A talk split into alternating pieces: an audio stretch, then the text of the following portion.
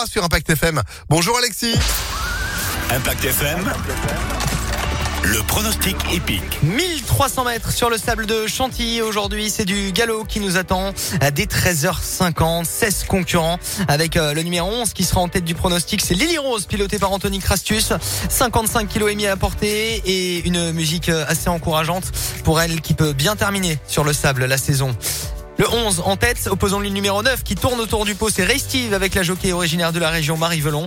Viendra ensuite le numéro 5, Chalali, déjà vainqueur de Quintet, c'est la Kazakh Agacan avec Stéphane Pasquier. Enfin de pareil en bout de combinaison, le numéro 4, Toysk, bon finisseur avec Michael Barzalona, ainsi que le numéro 12, Showman avec la nouvelle cravache d'or Maxime Guyon.